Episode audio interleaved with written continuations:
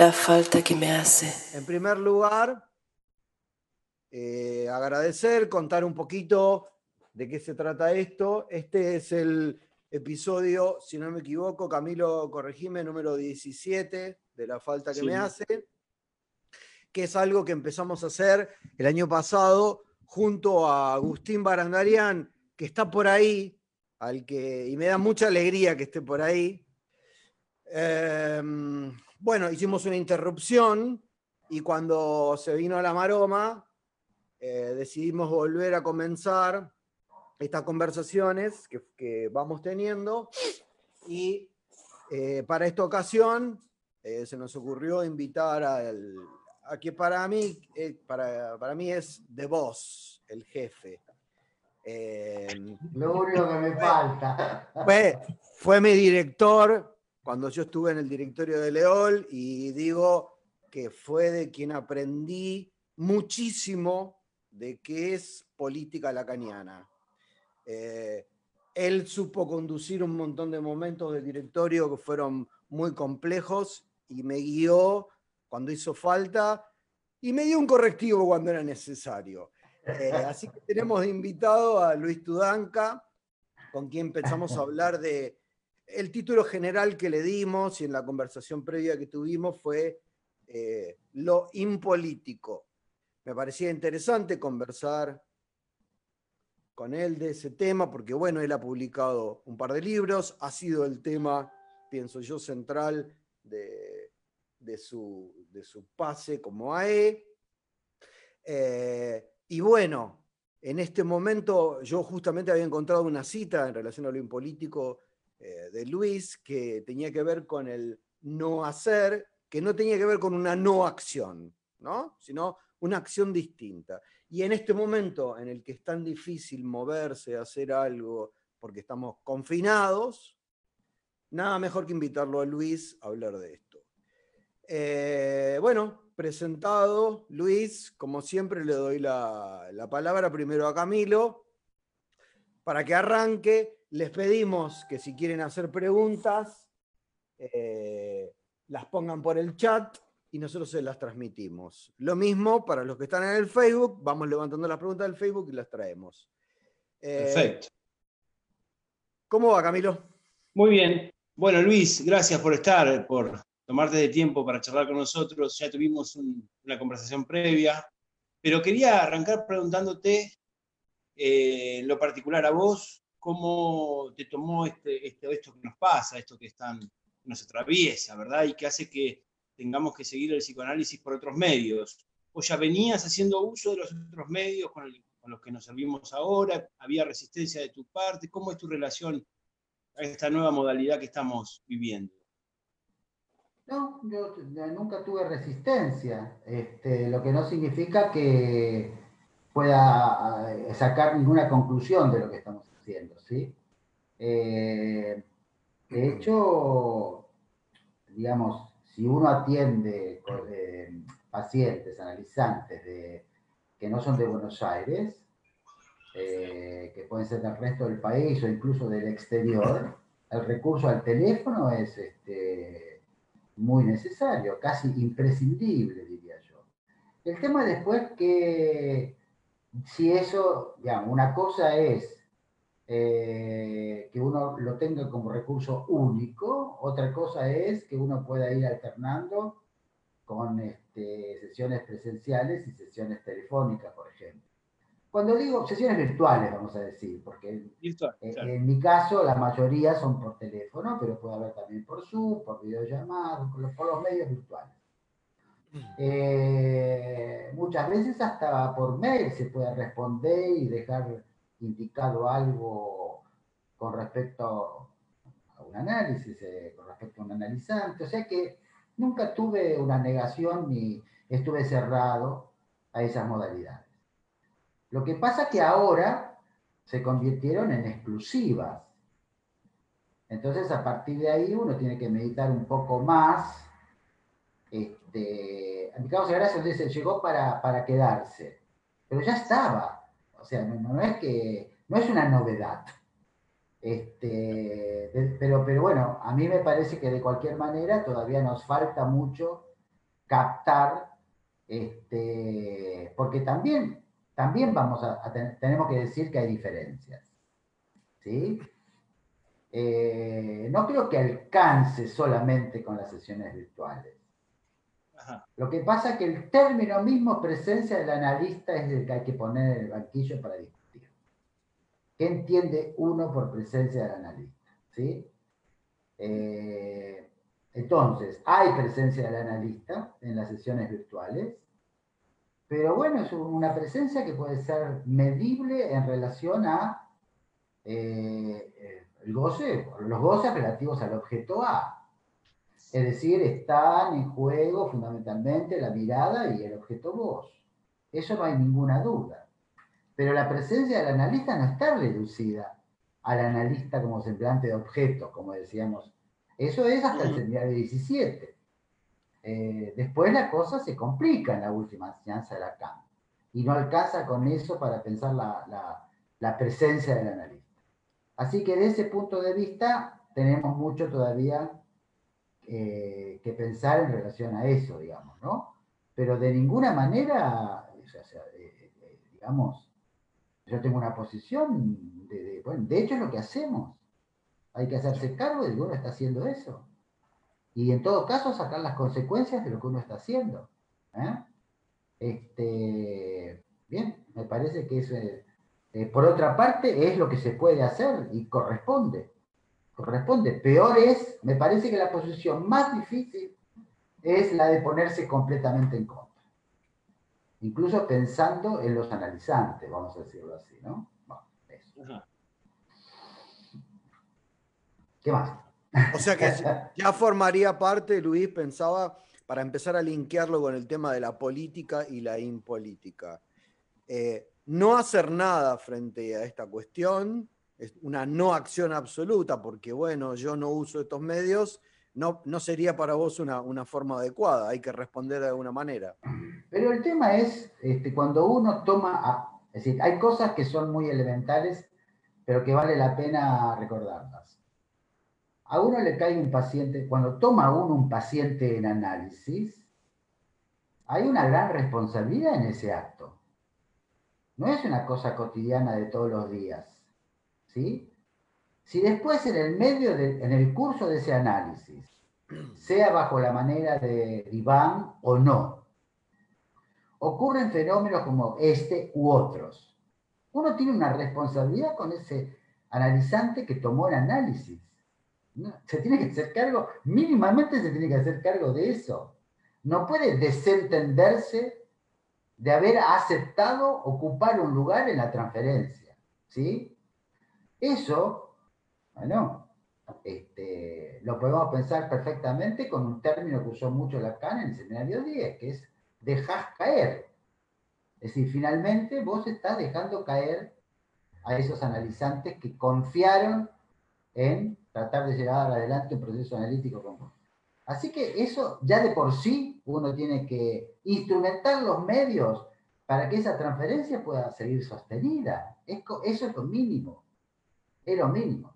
Después vos podés interrogarte sobre los medios, preguntarte si esos medios son los mejores, este, desplegar una, eh, digamos, una cuestión en relación a este, si hay, hay algunos mejores que otros.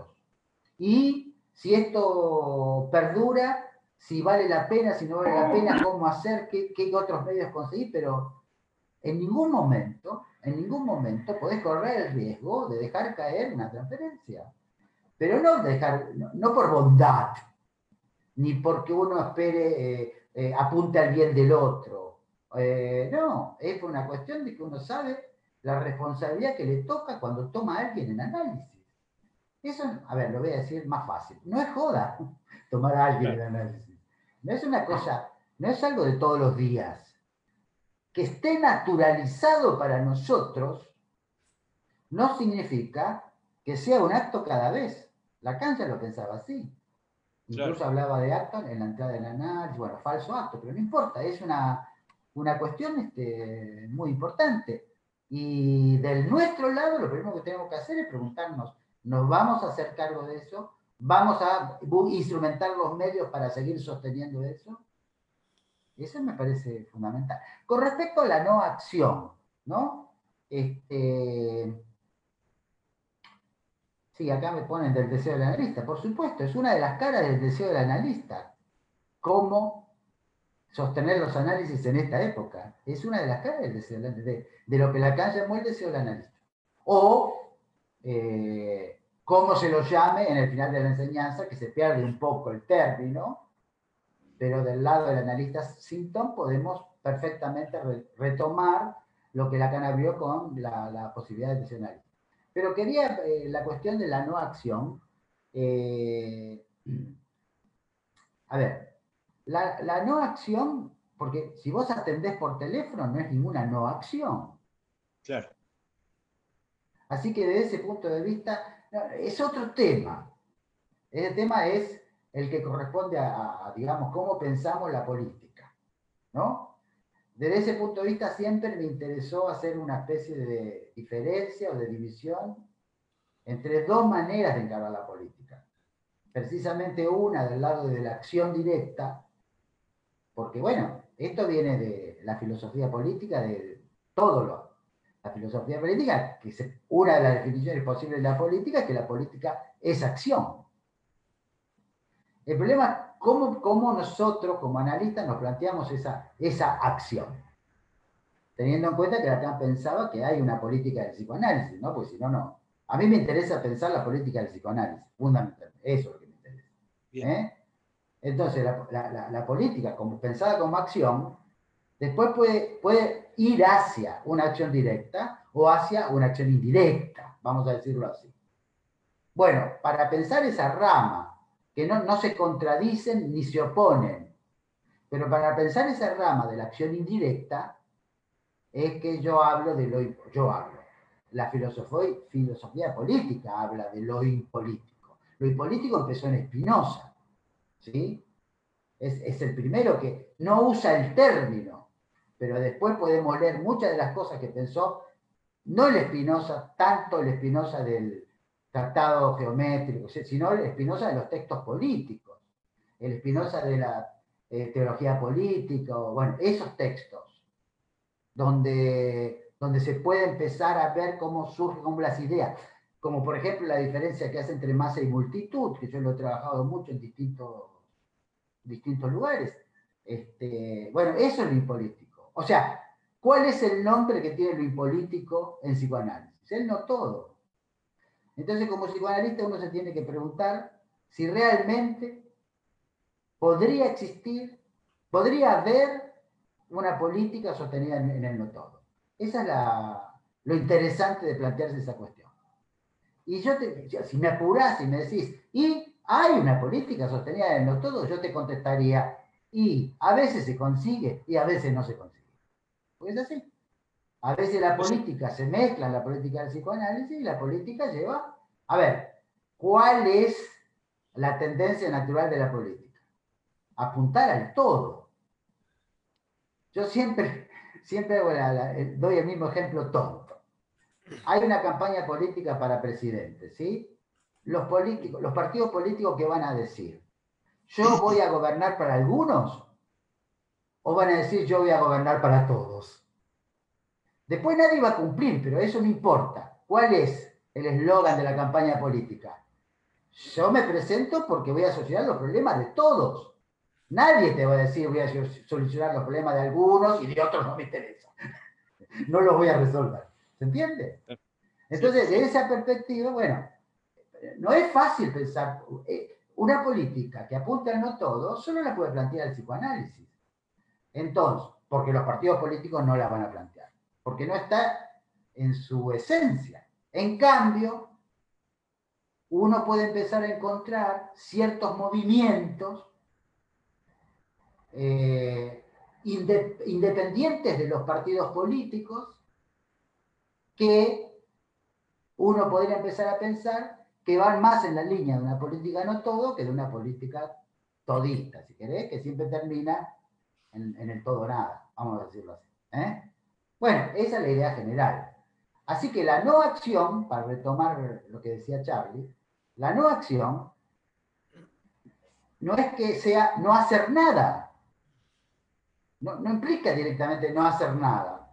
Es dejar que los acontecimientos se desarrollen y acompañarlos en su proceso. Es, bueno, los que más entienden esas cosas son los chinos, y no hay ninguna duda. ¿eh? En ese sentido, siempre recomiendo la lectura de un autor francés que se dedica mucho a estos temas, que es este François Julien, especialmente su tratado sobre la eficacia. Oscar Sara ha presentado un par de veces trabajos con, eh, especialmente con ese, con ese tema de ese libro de François Julien donde él distingue claramente la eficacia directa de la eficacia indirecta. ¿eh? Bueno, eso. Siempre hay que recordar lo que Miller, eh, Miller retomando a Gramsci, lo que dice, ¿no? Si, consideramos que la política es acción, hay, que considerar que, bueno, ¿cómo, ¿cómo lo lee Miller? Miller dice, pesimismo de la estructura, optimismo de la acción. En, esa fórmula está el todo de la cuestión. el todo gran parte de la cuestión. ¿Sí? Efectivamente, digamos, si uno se pone del lado de la acción, empuja. Tiene que agarrarte un poco de optimismo, porque si vos te pones pesimista, la acción, la verdad que no la vas a desplegar en ninguna dirección. Así que ahí están, esas son las cuestiones que a mí me parecen esenciales para considerar. ¿Cuántas veces a cada uno de nosotros, cuando tiene que llevar adelante alguna actividad que, sea la que llamamos política, sea la que sea, bueno, le agarra un poquito de pesimismo y no sabe para dónde orientarse. ¿Y cómo salís de esa? ¿Cómo salís de esa? Y con un poquito de manía, porque si no, no salís. Entonces te agarra como que las cosas se pueden. Bueno, es así. Si vos pensás que las cosas no se pueden, mejor quédate en tu casa con pandemia o sin pandemia. bueno, ¿qué más? A ver. A mí a ese, a, ese, respecto me gusta mucho la frase optimismo sin esperanza, ¿no? porque separa un poco la idea de, empujar, empujar, empujar para el cambio, que siempre es un poquito peligrosa, pero no deja de subrayar que sin optimismo no hay, no hay ninguna posibilidad de avanzar. Eh, y después, por otro lado, pensaba algo que, se había discutido el otro día en una charla sobre transexualidad eh, en Brasil, que no hay ninguna posibilidad de una militancia de lo singular, ¿no? ¿Cómo se podría militar lo singular? Eh, sería la causa de uno solo. Entonces, ahí hay, entre paréntesis, quería decir también, hay algo interesante, pero digo, entre paréntesis quería decir que hay, hay una página que después voy a copiar, que está compilando, hablando de optimismo, toda la cantidad de vivos que hay en la MP. Después les voy a pasar el link acá en el chat. Y es impresionante la cantidad de, vivos que hay, de Zooms. Son como 20 y hay una persona que está compilando todo eso. Pero quería introducir eso para, para pensar un poco y para abrir un poco la discusión. No sé qué pensás, Camilo, lo que No, me, encantó Luis, eh, como decís, se sale con un poquito de manía, me gustó esa definición y la noción ligada al no, al no todo. En la conversación previa hablábamos de la importancia del semblante, ¿no? Porque ah, charlábamos, detrás del semblante no hay nada, si hubiera algo, bueno, pero no, hay nada, hay nada, es semblante como barrera última. Pero vos diferenciabas en la CAM, ¿verdad? Dos tipos de semblante. Y a, este punto también va, ¿no? La acción, de, la acción directa, la acción indirecta, el no todo, lo que empuja el todo. Decías, el semblante natural, como lo llamaba Lacan, frente al semblante aparatoso. Háblame un poquito de eso, Luis, ¿cómo sería? Bueno, retomo un poquito también las cosas que dijo Charles, ¿sí? Lo de la esperanza es un tema muy importante en Lacan. Eh, pero yo le agregaría una cosa, lo que Lacan quería fundamentalmente eh, sostener es que lo que no hay es esperanza común. ¿sí? este, aparte de reírse mucho de la esperanza que constituye junto con la, con la fe y la caridad las tres virtudes teologales. Hace como una especie de destrucción de las tres virtudes teologales en la tercera, especialmente, ¿no? Se ríe mucho y bueno, hace un juego de palabras con cada una, con cada una de ellas. Eh, pero Lacan decía, no hay esperanza común, pero eso no impide el trabajo en común. Al contrario, que no haya esperanza común podría ser muy interesante, si uno subjetiviza eso, para un verdadero trabajo común. Esa es una, primera cuestión. La segunda cuestión es, eh, bueno, lo que me preguntaban de semblante. Eso es una idea de Lacan. ¿Se acuerdan cuando él dice, eh, sean payasos pero no me imiten? ¿Sí? sí. a partir de ahí, él lo que plantea es este, que, digamos, cuando reciben, otra vez, ¿no? Cuando reciben a, un paciente, sean más naturales, dice él. ¿eh? No se vuelvan aparatosos. Eh, ahí está la distinción entre la posibilidad de pensar como si, si, vas a usar un semblante de aparatoso, vas a usar, vas a caer en eso más que usarlo. O podés recibir a alguien, eso es un tema que está en Lacan desde toda la enseñanza. Por ejemplo, el seminario de la angustia lo planteaba como qué le pasa a un principiante cuando recibe sus primeros pacientes. ¿Se angustia o no se angustia? Y Lacan ya decía que si hay angustia, eso es como una especie de eh, pronóstico de analista, por decirlo mal. Como que ahí hay algo, ¿no? ¿Cómo sería cuando empezás tu práctica y no te angustias? ¿No? ¿Qué pasa ahí, digamos? Esa sería la pregunta para hacerse.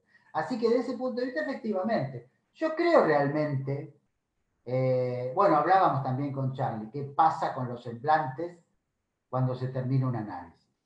Esa es una pregunta que uno puede abrir. Porque en definitiva vivimos en semblantes, con semblantes. No hay otra cosa. ¿Cómo sería vivir en lo real? ¿Mm? este, pero hay semblantes y semblantes.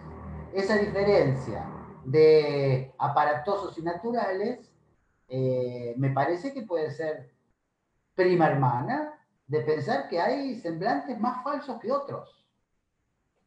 Y, en todo caso, si Lacan da la indicación de ser un poco más natural, Después uno tendría que preguntarse si no corresponde con ser un poco más natural con los semblantes.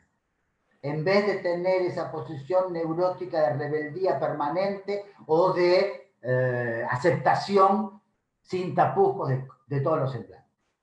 Porque un análisis debería llevarte a cuestionar todos los semblantes. Pero después, ¿qué haces para volver a ello? Y si te sacas un poco el peso de las identificaciones, es lógico que cualquier semblante te va a parecer un poquito más natural, en vez de estar todo el tiempo con el peso de las identificaciones, que para eso te analizaste, para conmoverlas por lo menos. Este, bueno, esas serían este, algunas de las ideas que me parece que están en juego, ¿no? Y, ah, y con respecto a lo que decía Charlie también, de la singularidad, que no habría una política de la singularidad. No, que no habría una militancia de la singularidad, porque política puede ser, pero me resulta un poco paradojal que la militancia es para todos, la singularidad no puede ser. Pero, pero hay una política, la política para todos, vamos a decir así, eh, a la larga o a la corta termina siendo segregativa siempre. Es imposible que no lo sea. Siempre deja muchos afuera, lo voy a decir así. Habría una chance, por eso yo, yo rescato mucho la diferencia entre masa y multitud. Porque la masa, como describe Freud en Psicología de las Masas y Análisis de Yo, la política sostenida en un líder, que es muy interesante porque, por ejemplo, cuando Miller y Eric dan el curso Un otro que no existe, ellos mismos reconocen después que ya estaban en una política del no todo, en una política de los eh, de lo femenino, vamos a decirlo así. Pero después escriben, eh, va, escribe, eh, da el curso, un esfuerzo de poesía. En un esfuerzo de poesía, lo que Miller dice es que eh, ya creía que estaba en, esa política y resulta, porque fue en la época del ataque a las torres gemelas en Estados Unidos. Y entonces dice, pero no, estamos en un, lo dice así, retorno sensacional del discurso del agua. Entonces, a partir de ahí hace todo un análisis de que, bueno, se puede pensar la convivencia de ambos. De, bueno, creo que la época que estamos viviendo hoy, cualquiera puede darse cuenta que estamos bastante en, en el retorno sensacional del discurso del agua. Y que por otra parte hay intentos de, eh, por otro lado, construir políticas que no tienen que ver exactamente con esas políticas, ¿no? Bueno, acá, por ejemplo, las famosas movilizaciones por el aborto, por la ley del aborto, este, tienen muchos de esos condimentos, porque precisamente hay un gran respeto por las singularidades. Y no hubo nunca una aspiración en esas movilizaciones por construir un partido político, que tenga un programa político, que quiera...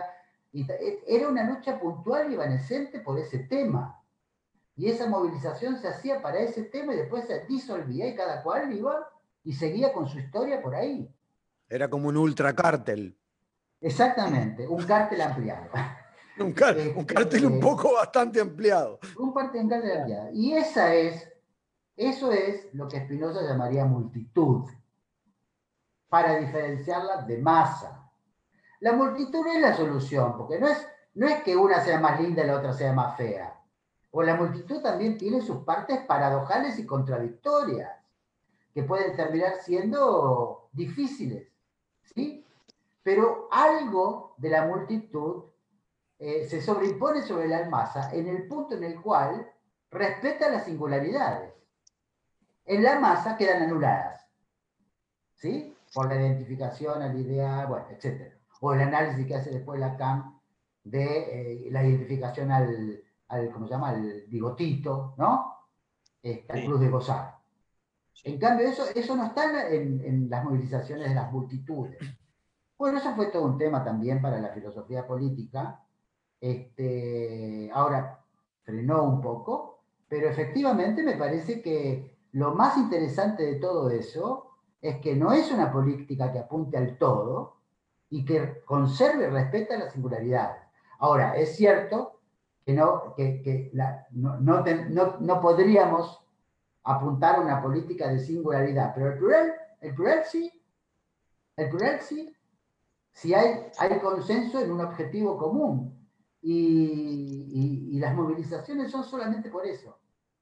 Bueno, esa sería una chance de empezar a pensar una política más cercana al todo. Bueno, acá me preguntan, eh, ¿puede haber menos impostura así? ¿Se puede? Claro, claro, por supuesto.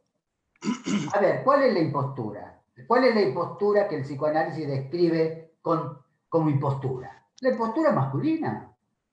No hay otra que la impostura masculina. ¿Cuál es la impostura?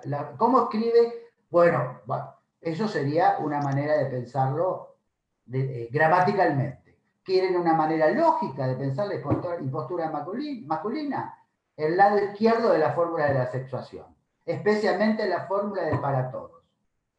¿Qué es un hombre para Lacan? Eso, una abstracción, una idea. Después, si existe, es otro problema. Esa, esa, es la idea. Esa es la idea que tiene Lacan. Así que la impostura es básicamente masculina. Y se pasó años y años la caña, hasta muy ya en la última enseñanza para demostrar que si había posibilidad de algún tipo de vínculo entre hombres y mujeres, era de una impostura a una mascarada. Esa era la idea. ¿ah? Después dice muchas más cosas, ¿no? Pero hasta el seminario 19 casi podríamos decir que Lacan sostiene todavía eso. ¿eh? Entonces podríamos decir, bueno, claro, ¿cómo no? Por supuesto, pero los semblantes que toman semblantes, que son simbólicos e imaginarios, vamos a decirlo así. ¿Qué toman? Toman fundamentalmente esa, esa cuestión, la cuestión también, también por supuesto. Pero si uno se analiza, debería hacer algo con su impostura. Si uno se analiza, debería hacer algo con su mascarada. Digamos. ¿Sí? Después lo que hace cada quien, es ahí estamos de nuevo en la singularidad. Pero se trata de eso. Por eso Lacan va a decir que las analistas mujeres son las mejores cuando no las peores. Pero claro, por supuesto.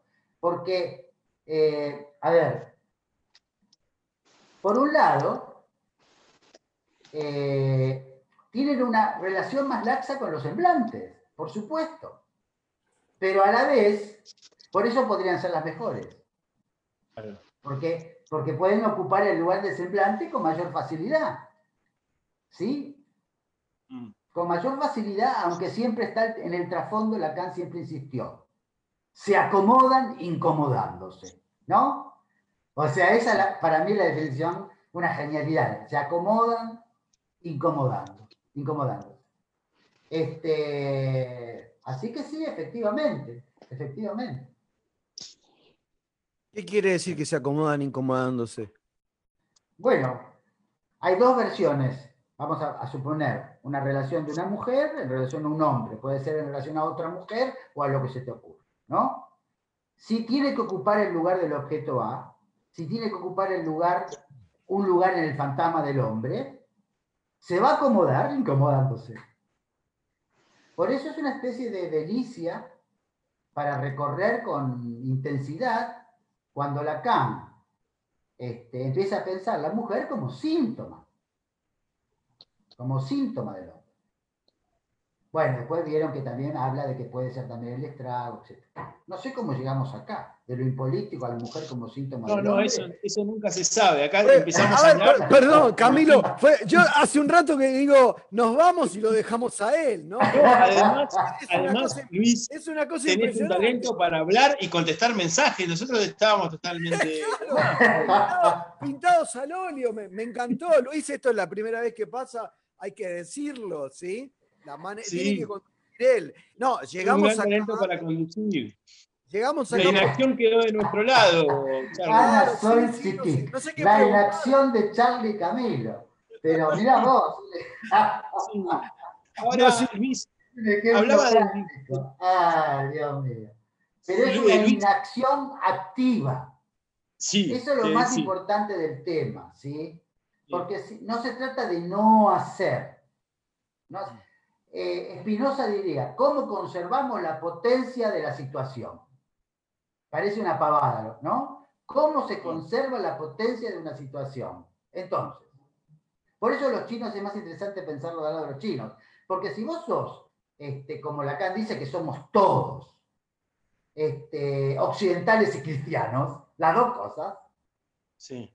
Vas, a querer, vas a querer empujar a la acción. Todo el tiempo te vas a querer a comprometer en una acción. Y el chino te diría, eso es activismo, no acción. Por lo tanto, le vas a restar a la, potencia de la situación, la vas a entorpecer. En cambio, si vos te acomodás al potencial de la situación, claro, lo que pasa es que para eso tenés que decidir. Entonces entra la decidibilidad, como dice Lacan, ¿no? Tenés que decidir si te va a convenir una acción directa o una acción indirecta. Nunca se sabe hasta que aparece la situación. Solo cuando aparece la situación uno puede saber qué conviene y lo que conviene. Y a veces vos pensás que sabes y te equivocás. Es lógico. ¿Se entiende? O sea que tampoco es que con esto vas a tener la posibilidad de intervenir toda sin equivocarte jamás. Eso no va a pasar. Bueno, Además, no se trata del quietismo, dicen Fernando Moy y Macarena Escorte. Sí, exactamente. No se trata de quietismo. A veces, para no interrumpir la corriente misma del potencial de la situación, al contrario, es como si uno hace cosas para que eso continúe lo que pasa es que uno está tan acostumbrado a querer que lo reconozcan por lo que hizo, que es muy difícil pensar que uno puede hacer cosas sin obtener ningún rédito. Y si lo querés llevar más lejos, lo más interesante es cuando uno se da cuenta que hizo algo, pero el mérito se lo atribuyen a otro. Ese sería el colmo de una situación impolítica. ¿Se entiende? Eso es fabuloso. Bueno, entonces ahí se tiene que preguntar, ¿alguno estamos a la altura de eso? Es muy interesante para pensar esos temas. Luis, tenés un par de mensajes si querés leer también. A ver, dejarse tomar, dejarse, una mujer está muy bien que pregunte eso, dejarse tomar, claro, de eso se trata. Para el hombre es más difícil, por eso la pregunta de Marina vino justa. Para el hombre es más, más difícil dejarse tomar por toda la fantasía que se le puede poner en juego, ¿no? Más si es en una charla entre hombres. Este, dejarse llevar, claro. Bueno, ese, es el punto. Bueno, Andrea porque me quiere me alaba, pero no, es, no lo voy a leer ese. Te habla del manejo. Ahora, Luis, el discurso del amo, vos decís, el empuje, ya la época empuja bastante y empuja al acto eh, bastante, ¿no? Eh, al, sujeto contemporáneo, digo, hay como un empuje al acto, además, digo, además, ¿no? pero es una sociedad tan paradojal en la cual vivimos, porque así como, yo diría, usaría los términos del psicoanálisis más, más claramente. Es una sociedad que empuja al actinado y al pasaje al acto. Claro, claro. Pero al mismo tiempo, empuja a la depresión, a la melancolía, a la inhibición. El aburrimiento. El aburrimiento. Ya descrito por Lacan, el aburrimiento como decía otra cosa. ¿eh? Bueno, si ustedes leen el DSM, cualquier, de, agarren el que más bronca le tengan, o el que más les guste, si hay alguno que más les guste. Y ven, por ejemplo, lo que es la depresión, o ven lo que es, es para morirse de risa desde el punto de vista de que vos tenés que cumplir tres de 10 ítems posibles. ¿No? Si cumplís los tres de esos 10 ítems posibles, sos depresivo o maníaco. Nunca, nunca me voy a olvidar, la primera vez que leí los ítems de la manía, por ejemplo. Uno de los ítems de la manía es eh, relaciones sexuales indecorosas o fuera de lugar, una cosa por el estilo. A ver, el psicoanálisis, ¿qué le puede decir al DSM? Todas las relaciones sexuales son así. Digamos. Entonces, viste, todos maníacos. Pero si después lees la lista de la depresión, te vas a encontrar seguro en dos todos depresivos. O sea que esa es la sociedad en la cual vivimos. Es una sociedad tremendamente paradojal. Este, bueno, acá me preguntan, ¿es la poesía un modo de lo impolítico, pero claro que sí. En ese sentido, es, pero perfecta la pregunta, porque de eso se trata. Pero por algo Lacan terminó dejando la interpretación del lado de la poesía. ¿Sí? Pero no la poesía metafórica, no la poesía de la metáfora, no la poesía que apunta a un sentido nuevo, que con eso construyó toda su primera enseñanza desde el cuaternario metafórico hasta los cuatro discursos. No, es la poesía que apunta a un agujero. El psicoanálisis es la producción de un vacío, que por lo tanto no la podés volver a llenar con un sentido, o no podés hacer el sentido del sentido, y ni siquiera es del lado del sin sentido. ¿Eh? Así que de ese punto de vista, efectivamente, pero lo político, ¿qué, qué, la acción analítica, ¿qué es? La interpretación. El tema es si uno puede sostener la interpretación del lado del no todo, que es como piensa Lacan, en definitiva, al psicoanalista en el final de la enseñanza, del lado del no todo. No lo, no lo piensa ni como objeto A, ni como otro, ni como otro barrado, y que es lo mismo que decir síntoma, síntoma con H, con anudante, en el sentido de, de anudante. Ese es el punto, así que está muy bien, creo que sí, que efectivamente. Para eso está muy, muy en el final de la enseñanza, ¿no? Ahora, permiso, permiso. Estás planteando, eh, por un lado, eh, una feminización, ¿no? De la posición del analista. Tendría que estar un poco en el lugar de la mujer. Y por otro lado, eh, ese lugar de síntoma. ¿Ligás uno con el otro? ¿El síntoma es femenino, el síntoma con TH? Y sí, porque el síntoma en Lacan, el síntoma en Lacan en la última enseñanza es anudante. Sí. Anuda. Pero a ver, pero las mujeres, por lo general, no te anudan, te desanudan. Perdón, ¿no? A las chicas presentes, o sea, no sé si leíste hoy, hay, hay, una nota en el diario que habla de lo que llaman el Corona Sutra, que es un Kama Sutra a distancia que se da en este momento como para tener en relación a lo indecoroso que decías, pero digo, por lo general de lo que se queja el, neurótico es de que la mujer lo perturba, que está en el lugar de así en el metro, Moncul todo el tiempo. Entonces, pero tal, vez eso sea no saber hacer con el síntoma, no quiero decir que no lo sea. El neurótico no sabe hacer con el síntoma. miren, yo ahora voy a decir algo, pero miren qué interesante lo que dice. Primero, Irene Cooper, ¿estás por testimoniar? Es una pregunta a Chávez. Ana Sol. a vos, a vos te la hace. No, no, no. No, porque yo ya, yo ya me saqué de encima todo eso. Esas mujeres que más bien te desnudan, digamos, más que desanudan. Esa pregunta lo femenino como posición más allá de las mujeres y hombres. Y ah. Irene Cooper, ah, Charlie. Bueno, es genial el chat, me encanta. Me encanta el chat. Bien, estoy de acuerdo con que lo femenino es como una posición más allá de mujeres y hombres, efectivamente. A ver, una mujer como Ana ¿por qué puede ser peor? Para terminar, cerrar un poco de María Recal. Si la posición de la analista mujer es una posición del lado de la histeria. Y eso es lo que tiene que resolver una mujer que por, un lado es recontra necesario, como pensó Lacan, eh, que, vaya hacia la histeria, pero si queremos pensar lo singular, tiene que estar del lado de lo femenino, nunca del lado de la histeria. ¿eh? Es un tema de goces. El síntoma con H anuda los registros y como anuda los registros, anuda los goces. Por lo tanto, tanto goce fálico como goce femenino es cómo se las arregla cada uno, hombre o mujer, con ambos. Y efectivamente la posición de un analista es la, más una posición femenina, pero pensada en, en el término del síntoma que anuda. Entonces, vos resolvés, en el mejor de los casos, ese tema en un análisis y después acompañás a otros a que resuelvan eso en un análisis en el mejor de los casos. Ese es el punto. El unarismo del cual habló Eric, hay que pensarlo a pensar en esa dirección.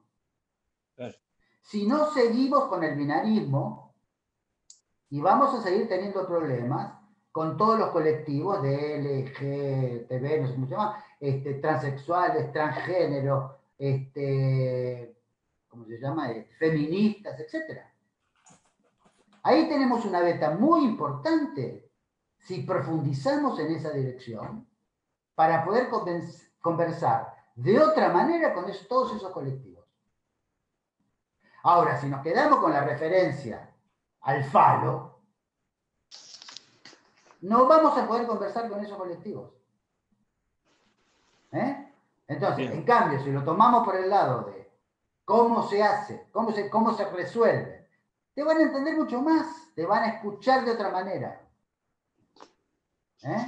Ese me parece un punto crucial para empezar a pensar eh, la inserción del psicoanálisis, la, conversación del psicoanálisis con otros discursos en este momento. Si no, siempre eh, vamos a quedar por fuera. Bien. Tenemos preguntas, un montón de hay preguntas. Más hay más intervenciones. Ana Piovano dice, las peores del lado de la histeria o vecino del lado de la madre. Sí, por supuesto, estoy de acuerdo, exactamente. Eh, Marina Recalde dice, la mujer como síntoma anuda, la histeria desanuda, pero se refiere a algo que dijo Coco. No sé por qué no habla Coco en vez de ella, pero bueno, eh, tiene razón. Eh, Elvira Diano dice, lo impolítico estaría entonces en la vía que tomás del lado de lo femenino, directamente a ver, Oscar, eh, el síntoma, el síntoma anuda. Después uno puede decir que anuda de manera distinta en un hombre y en una mujer. Bueno, eso, todo O sea, en tanto y en cuanto. Lacan hasta el último momento insistió mucho en que eh, eh, para un hombre la mujer puede ser síntoma. Pero para una mujer hace síntoma en, otro cuerpo. Esas son la, clave de la distinción que, toma Lacan en la última enseñanza. es primordial para, eso. ¿sí? Ir por eso es ir hacia la histeria. Y después ver cómo recupera la, la singularidad a partir de lo femenino. Por supuesto que sí, que lo impolítico hay que pensarlo absolutamente del lado de lo femenino. Y por lo tanto, por eso lo decía del lado del no todo. ¿Sí? Porque es lo, que, es lo que Lacan dice, miren, están en las últimas lacanianas. Lacan dice, donde Lacan dice, no, pero la referencia es televisión. Allí dice claramente Lacan que este, la posición del psicoanalista es del lado del no todo. Y muchas veces insistió más, que, es más del lado de lo femenino, por supuesto. De eso estoy completamente convencido. O sea, ¿podrías estar de acuerdo en, pensar el psicoanálisis entonces como la versión impolítica del feminismo? uh, es muy difícil. ¿O un feminismo impolítico? No, no es feminista, es femenino. No es lo mismo el feminismo que lo femenino. El psicoanálisis es una reivindicación de lo femenino. La política que tendría que propugnar el psicoanálisis es lo femenino el poder. Pero si vos decís lo femenino el poder, ya no tenés más lo femenino. Porque el poder es lo contrario de lo femenino. Esas son las paradojas lindas para estudiar. En tanto y en cuanto, como piensa el poder Lacan, siempre está del lado del ejercicio reiterado, repetitivo del uno, o sea, goce fálico. ¿Sí? Lo puede, lo puede, ocupar una mujer, de hecho ha, habido mujeres presidentas muy, muy del lado, de ese lado, ejerciendo el poder. Y a veces hasta son peores que los hombres, en el sentido del autoritarismo, vamos a decirlo así. Este, por lo tanto, lo nuestro es una práctica no podemos hacer esas generalizaciones enormes y pretender no sé qué transformación social desde el psicoanálisis. Pero sin que nadie se dé cuenta, o que unos poquitos se den cuenta, podemos intervenir. Ahí vale la pena pensar todos los temas de lo impolítico, el no todo y lo femenino, si quieren pensarlo en la política.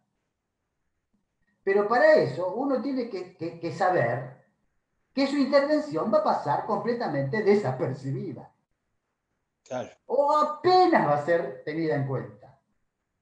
Pero eso no significa que a lo mejor guíe, oriente una acción determinada.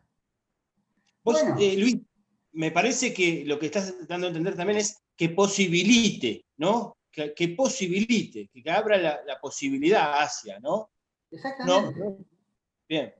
Exactamente. Y después me dirán, eh, pero eso, solamente eso. No, después también tenemos acción política directa. Bien. Si hay en una provincia una ley en contra del ejercicio del psicoanálisis para este, estudiar el, para eh, eh, tratar el autismo, como ha pasado, entonces solicitadas, movilizaciones, vamos a hablar con los senadores, vamos a hablar con los diputados. No estoy planteando un idealismo. Estoy planteando que hay dos maneras de intervenir y que hay que decidir cada vez de qué manera uno va a intervenir. ¿Se entiende? Eso es fundamental. No es que una anula a la otra, de ninguna manera. Pero hay que ver cuál va a usar uno cada vez. Y acá me pregunta Álvaro Estela, ¿es bueno diferenciar movimientos de mujeres de feminismos? Claro, e-, es lo que yo trataba de, diferenciar como lo femenino y, los y lo, los feminismos, ¿sí? Este, las mujeres, pero las mujeres que viabilicen, que, sostengan la posibilidad de uno todo. Porque si no, caemos de nuevo en la histeria, y la histeria, ¿qué va a ser? Una rebeldía al amo, como máximo. No, no, no va a dar otra, o va a poner a, a trabajar al amo para producir un saber. No hay mucho futuro desde el punto de vista del psicoanálisis, como tampoco del lado de los hombres. Eso ya está demostrado para siempre. En todo caso, vamos a la pulsión de muerte y la destrucción. ¿Eh? Con ninguna de las dos, de los dos hay, hay algo nuevo para hacer, y bueno, sí, sí. En fin. Eh, Camilo. Sí. Nuestro, nuestro programa siempre dura más o menos 50 minutos y estamos en los 50 minutos. Mariana Gómez de Córdoba dice, una mujer, si logra quedarse del lado femenino del no todo, podría incidir en la política institucional de manera eficaz en el sentido de la acción. Te hace esa pregunta. Pero es que no se puede generalizar. Claro que sí, pero no todas las veces. Eso hay que verlo cada vez. no se puede evitar, por eso insistía, no se puede evitar la decisión cada vez. Lo que ahí, ahí no es lo indecidible ni lo indecible, es lo, digamos, la decibilidad de cada situación. Ese es el, problema. Pero esa es la política que me interesa. A ver. Claro. Una mujer, vos decís, una mujer, si logra quedársela, pero también te podría decir, un hombre. La, la, pregunta podría ser un hombre, si logra quedarse del lado femenino del no todo. Eso es independiente del sexo, del género. ¿Eh? Un hombre puede perfectamente llevar adelante una política no todo femenina. Tiene que estar analizado, ¿no? Dos preguntas más. Ana Sol Siquic de Mendoza, la que me anuda. Lo impolítico, entonces, ¿es como la interpretación en el sentido del dedo de Juan Bautista, del San Juan Bautista? Uy, pero eso, eso es, una referencia a la dirección de la cura, ¿no? El dedo de Juan Bautista. Es una interpretación pensada del lado de la alusión. ¿Eh? La interpretación del lado de la alusión. Eso no te deja más chance que abrir enigma. Es como la pensó Lacan hasta el seminario 17. ¿Eh? ¿Se acuerdan? La interpretación entre enigma y cita. Por lo tanto, si a vos te produce un enigma, vas a querer encontrar la solución al enigma. Por lo tanto, estamos muy del lado del sentido sin sentido y no zafamos de eso. No está mal, porque eso mueve un análisis. ¿sí? No estoy en contra de esa perspectiva, porque eso mueve un análisis. Pero la interpretación que estamos tratando de situar hoy es una interpretación que tendría que ir al agujero del sentido. O sea, terminarla con el sentido sin sentido. O sea, hacer caducar la metáfora. ¿Es posible eso o no? Esto es lo que, pero incluso como pregunta para que nos hagamos. No lo estoy planteando con, con una seguridad y una certeza. Pero si no, corremos peligrosamente el peligro corremos peligrosamente el peligro. Bueno, corremos el peligro. Es muy peligroso eso. Muy peligroso. Corremos el peligro de, caer en la perspectiva del análisis interminable, porque siempre va a haber posibilidad de recurrir a un nuevo sentido. ¿Cómo se resuelve eso? Hicimos muchos congresos, ¿lo resolvimos? No lo resolvimos, no es tan fácil. Con los AE uno puede tener alguna idea. ¿Eh? Pero tenemos eso nada más. No es tan fácil. Después me preguntan, ¿y el acto analítico, distinto de las dos acciones, directa o indirecta, cómo lo dimensionar respecto del proselitismo? Esa última parte no te la entiendo mucho, ¿no? Pero bueno, acto analítico. Es todo un tema de discusión qué decimos los analistas cuando hablamos de acto analítico. ¿Sí? Porque Lacan, para Lacan,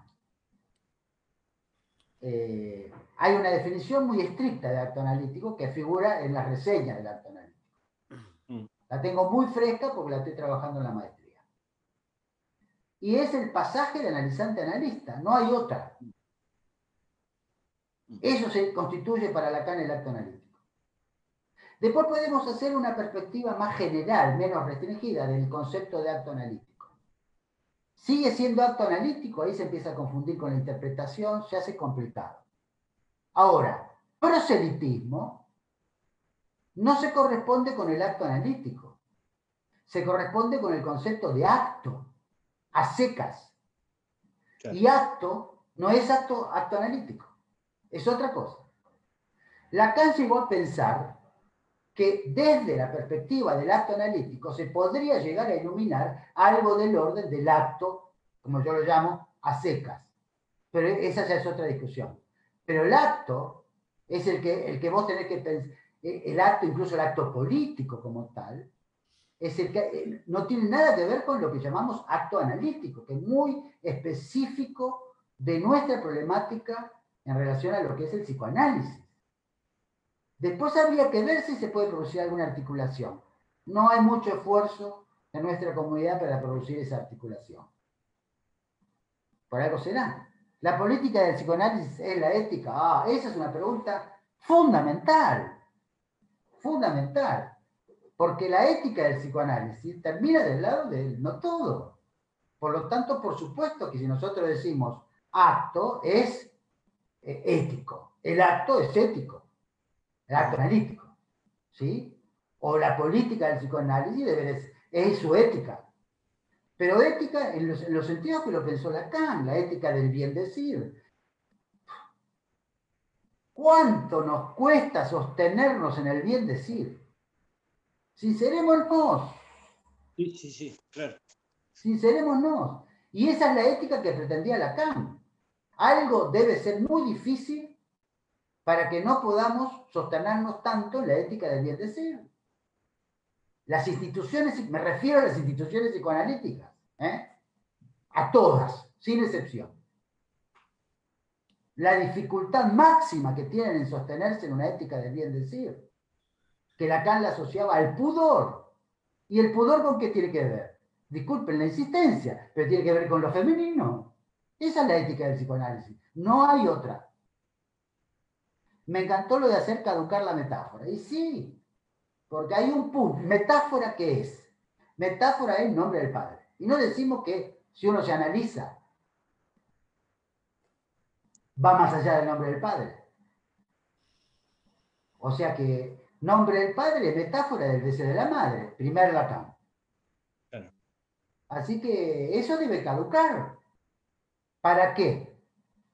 Para ver cómo, qué invento te hiciste con lo imaginario, lo simbólico y lo real a ver cómo lo manejas. ¿Y cómo te las arreglás con los goces? Eso es el análisis. Y ahí queda, ahí queda, pienso yo, más clara la relación entre la posición del analista y la posición femenina, porque cada mujer tiene que dar cuenta de cómo se inventó como mujer. ¿No? Eh, entonces, ahí cada hombre tiene que dar cuenta de cómo se inventó como hombre. No sé, me parece que eh, para el hombre en algún punto es como más sencillo, tiene como más allanado el camino. Eh, ya desde Freud la mujer tiene como una doble vía, pero eh, como cada mujer se inventa a sí misma, es todo un, punto re interesante para pensar también la posición del analista en ese sentido. Y es, por supuesto, contingente, podrá variar, pero, pero está bueno, pienso, pensarlo de ese lado. Sí, sí, de acuerdo. Pero también tenemos que decirlo, es decir, si aceptamos que el psicoanálisis está sostenido todo el tiempo en paradojas, así como decimos esa, podemos decir la contraria. Las, las mujeres tienen una, una relación con lo real, con el real que interesa el psicoanálisis, mucho más interesante que los hombres, que solo tenemos en la cabeza el real del goce fálico. Sí. Y entonces, ¿qué hacemos? Atravesamos paredes, total, no importa, seguimos para adelante. Es la, repetición del uno, vamos a decirlo así.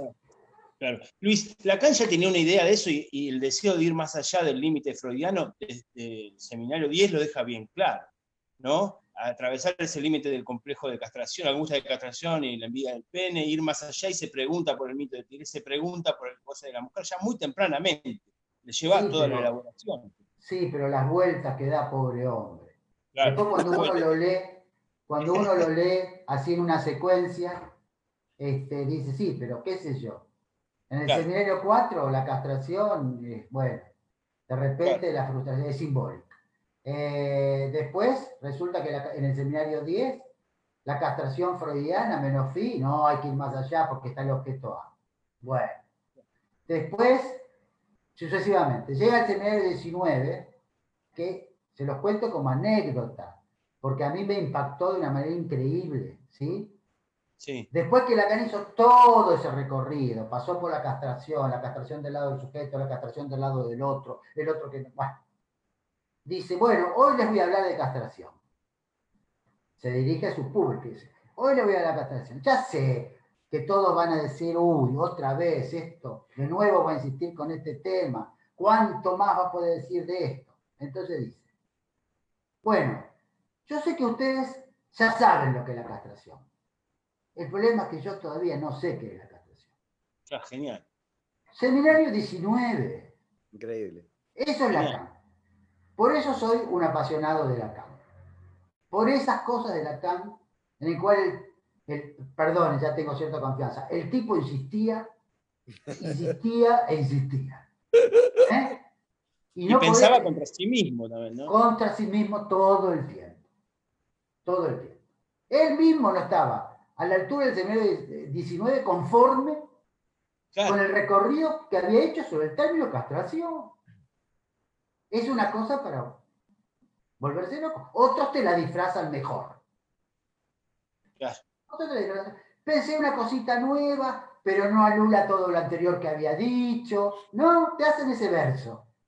Sí. Y como vos tenés transferencia, lo comprás. Te dicen, no, yo sigo sin entender qué es eso.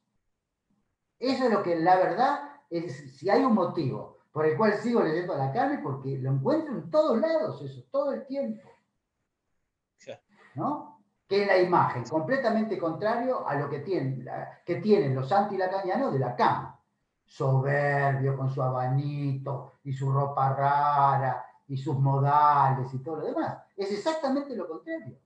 De la imagen, ¿eh? semblante aparatoso, semblante natural. Perfecto. Perfecto. ¿no? Bueno, Eh, bueno, son las Sí. 23 y en algún momento, por más que, eh, a ver, tenemos una concurrencia récord, ¿sí? Y la verdad no sé qué pensás vos, Camilo. Piece of yo cake. pienso ¿no? que Luis tiene un talento, eh, un talento particular, bueno, no solo para transmitir y demás, sino para conducir. Eh, leí las preguntas, le faltó mandar a la tanda. Vamos Yo a un lo- corte y volvemos. Yo lo voto, ¿no? Yo lo voto de frente, o sea, no tengo ningún problema. Eh, ya a ver, lo dije al principio, es el puto jefe. Lo, lo- lo anticipé. No, eso- la verdad que un gustazo. Además, en los domingos, este horario, escucharte y todos sacar reunidos. Antes de empezar, escuchábamos cómo unos se saludaban con los otros, se extrañaban, se preguntaban cómo andaban. ¿eh? Es un espacio muy lindo y, y tenerte, Luis, muy agradecidos. ¿eh? Bueno. Le damos las gracias. No, yo les agradezco a ustedes. Les Le- agradezco a ustedes y también estoy muy contento de haber visto gente que últimamente no la puedo ver y que, bueno, cuando podamos volvernos a ver, todos nos vamos a dar un abrazo. Bueno, Un abrazo, no saludarnos con la mano ni un besito en la mejilla, un abrazo, que era lo que pensaba Lacan que realmente anudaba. Qué lindo, qué lindo para terminar. Nada más. Sí. No hay que decir más nada. Le- les decimos que nos encontramos la semana que viene, que vamos a estar a las 5 de la tarde con la presencia de Miquel Basols. Eh, creo que puede ser interesante la conversación con Miquel. ¿Qué te La otra semana, eh, Graciela Broski, ¿sí? Y la semana que sigue, Tom Cruise. No sé a quién vamos a invitar después de todo esto. Vamos a, vamos a tratar de, de buscar un... eh, no sé, Camilo, ¿hablaste con Messi? No hablaste con Messi. hablando- estamos hablando con Messi. Ya, ya esto, esto no- pero bueno, realmente es un gustazo y Sí. sí, tiene razón, cuando nos volvamos a encontrar eh, hay que anudarse nuevamente en un abrazo. Nos despedimos. Lamento, insisto, que esta porquería de Zoom tendría que tener un botón que tenga ovación y este sería un momento de ovación para Luis. Pudiera aplaudir. Abran los micrófonos y aplaudamos. Exactamente. Gracias, Luis. Bravo. Gracias. Eh, quédense en su casa. Chao. Hasta la, hasta la próxima. Hasta la próxima. Chao, chao. Luis, gracias Charlie, gracias Camilo.